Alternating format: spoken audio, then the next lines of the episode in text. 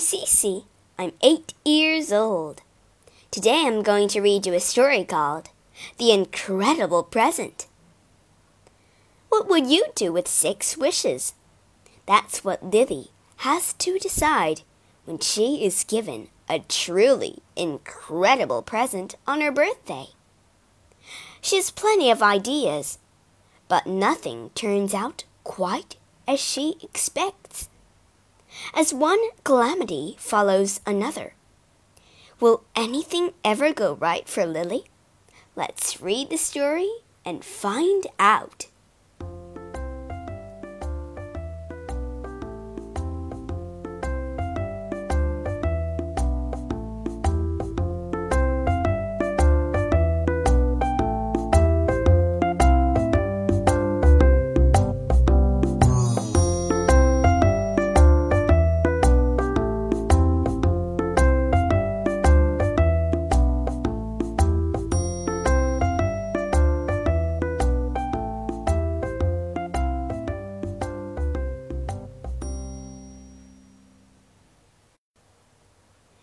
Chapter 1 Lily Lily Mack lived in a tall old house with her parents and her granny.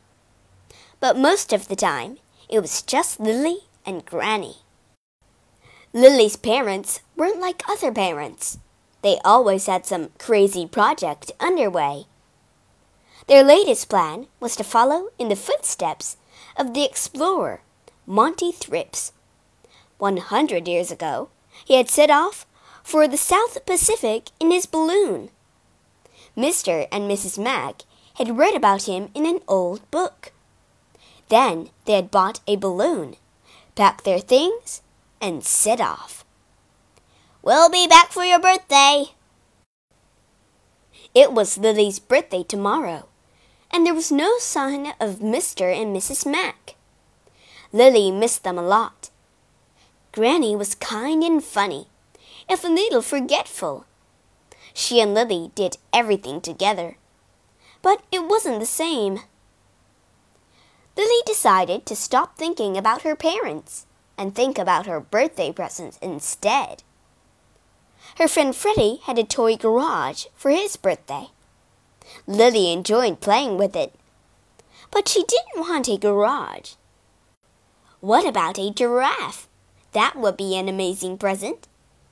Granny could knit a scarf to keep it warm, but it might miss home. A sky gazing, star seeking, shiny black telescope would be fun. She could go outside and look for Mars. I wonder if I'll get a telescope, Lily said. Granny put down her knitting and smiled. Wait until tomorrow, she said. Chapter 2 A Present Hunt At last, it was Lily's birthday morning. She threw back her covers and jumped out of bed. Everything went flying as she threw on her clothes. Time for her presents. Lily's friends had their presents at the breakfast table. Not Lily. Each year, Granny put them in a different place. Where would they be this year? Lily raced downstairs. A balloon was tied to the banister. Lily saw a note attached, a clue to her presents. She read it.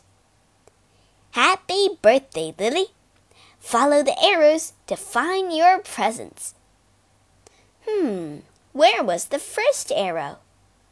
Lily looked down and spotted it right away. The trail took her all over the tall old house. She saw spiders on the stairway and beetles in the bathroom, but she couldn't see any presents. She looked under the beds and behind the books. She still couldn't find any presents. At last, she reached the sitting room. There sat Granny knitting what would probably become the longest scarf in the world. Happy birthday, Lily! Are you looking for something? And there, in the corner of the sitting room, sat my present! Lily looked at her presents. What could be inside those three boxes? Lily squished them and squeezed them. She stood them in a row, and then she piled them high. Finally, she read the labels on each present to see who they were from. Lily tore the paper off the present with the blue bow. But it wasn't a sky gazing, star seeking, shiny black telescope. 1001 boring facts to learn. Oh, said Lily. Well, I suppose it was nice for Auntie Alice to remember my birthday. And she still had two presents left. Lily opened the present with the green bow. But it wasn't a giraffe. It was a basket of smelly soap. Thank you, Granny, said Lily. Lily sighed. She only had one present left. Slowly, she unwrapped the present with a yellow bow. A box of writing paper. Very useful, said Granny. Yes, said Lily. Then she saw one last present from her parents. Chapter 3 The Last Present Lily looked at the brown parcel and wondered what was inside. Her parents always found incredible presents. Maybe it would be a dinosaur tooth. Or perhaps a rainbow hamster. Or even an ice cream plant with chocolate, strawberry, and vanilla flowers. Lily held her breath. Slowly, very slowly, she opened her last present.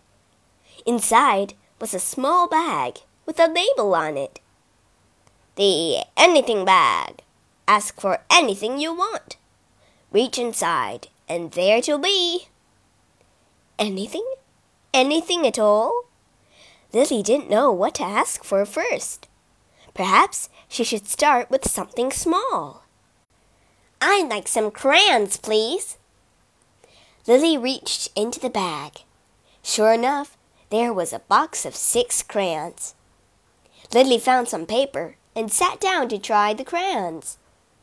But she soon discovered something strange about them. When she had finished her pictures, Lily wrote a list of everything she wanted to ask the bag. She forgot all about the telescope. Who would ask for a telescope when they could have anything? The list took her almost until lunchtime. Then Lily noticed a second label on the bag. P.S.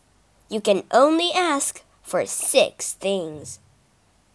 Oh, Squeedle, if she could only ask for six things, she had just five choices left. She looked at her list and wondered what to choose. Chapter 4 Three Wishes At the top of the list was a bed making robot. Lily hated making her bed every morning. Lily made her wish and reached into the bag. A bed making robot, please, bag. But the robot didn't do exactly what Lily had in mind. When I say make a bed, hmm. Lily tried again. Next on her list was a space buggy. She could explore places no one else had seen. Lily made her wish and reached into the bag. With a flash and a bang, there in front of her stood. Oh no! cried Lily. She had a space buggy, no doubt about it, but not exactly the space buggy she wanted. So Lily made another wish for some magic of her own. I'd like a witch's kit with real spells in it, please. But the bag didn't hear her properly. Instead of a witch's kit with real spells in it, Lily got a witch's cat with real smells in it. It was hard to say who looked more surprised. Things were not working out very well. Just then, Granny called. Lily, lunchtime! Lily wrinkled her nose. You stay here, Cat, she said. I'll bring you some food. As she went downstairs, she wondered what Granny had cooked for her birthday lunch. Chapter 5 The Chocolate Wish It is spinach you like, isn't it, Lily? Spinach? Why Granny cooked spinach for her birthday lunch? Blurch! Lily didn't really mind spinach, but it wasn't birthday food. Birthday food should be special. Quickly, she picked up the bag and wished for a zapper that turns all your grains into chocolate ice cream. In a shower of stars, Lily pulled the zapper out of her bag. Lily pointed its enormous hand at her plate of soggy green spinach and zapped. It worked, but not just on the spinach. Every single green thing had become chocolate ice cream. Lily, do something! cried Granny. Oh, help! Chapter 6 Help! Lily didn't know what to do. If only her parents were home. Then she thought of her bag. Of course, she could ask the bag to get them. She held it up.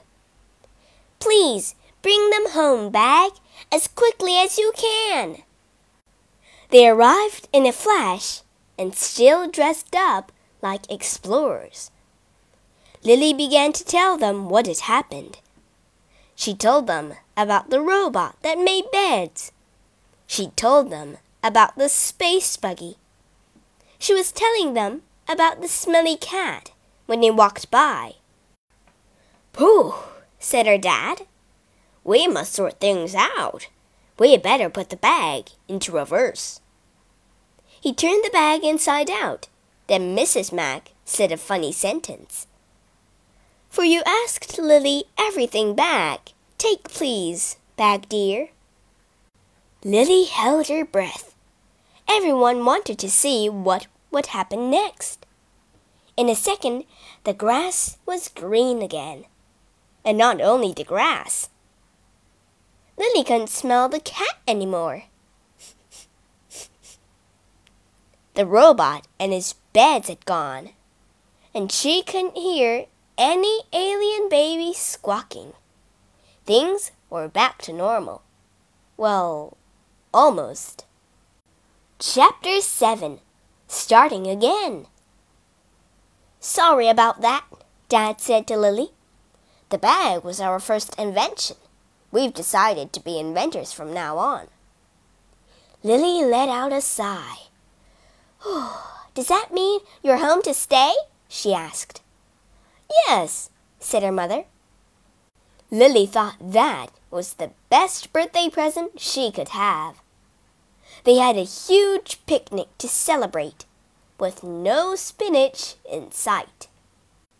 You'd never have guessed, from looking at the picnic party, what a strange birthday it had been. But Granny was never quite so fond of her green hat after that. It always made her ears a little sticky.